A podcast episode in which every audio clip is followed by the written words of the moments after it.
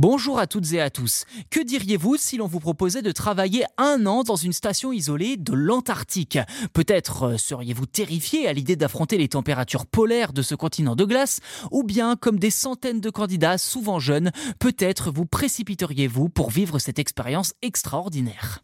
Ces derniers jours, un job dating était organisé à Brest par l'Institut polaire français Paul-Émile Victor, IPEV, qui permet chaque année à 320 scientifiques de mener leurs travaux sur les pôles. Cette année, car oui, cette expérience a lieu chaque année, plus de 200 personnes se sont bousculées pour tenter leur chance. Alors, j'ai dit 320 scientifiques il y a quelques secondes, mais cela vaut pour plusieurs missions et pas seulement celle-là. Cette expédition-là ne comportera qu'une poignée de personnes justement triées sur le volet.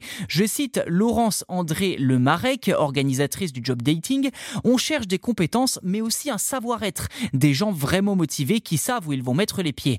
Ainsi, les plombiers et les électrotechniciens sont très recherchés, mais aussi les conducteurs d'engins chargés de conduire les dameuses et tracteurs qui parcourront en 15 jours les 1150 km séparant la station franco-italienne Concordia de la côte.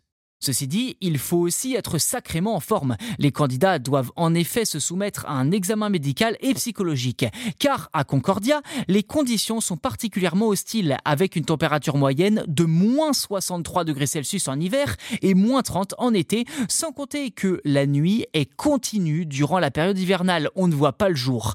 Le tout avec une rémunération allant d'à peine 1000 euros net pour les services civiques à plus de 5000 euros bruts pour les CDD, à savoir les cuisiniers cuisiniers, mécaniciens, électriciens, etc. Ceci dit, la période n'est pas non plus au beau fixe pour l'Institut qui a connu quelques problèmes. Ainsi, sa marge de manœuvre est limitée avec un budget de 18 millions d'euros en 2022 plombé par la flambée des prix du fioul. Qu'à cela ne tienne, la mission aura bien lieu pour le plus grand plaisir des candidats sélectionnés qui ne devraient pas tarder à avoir une réponse.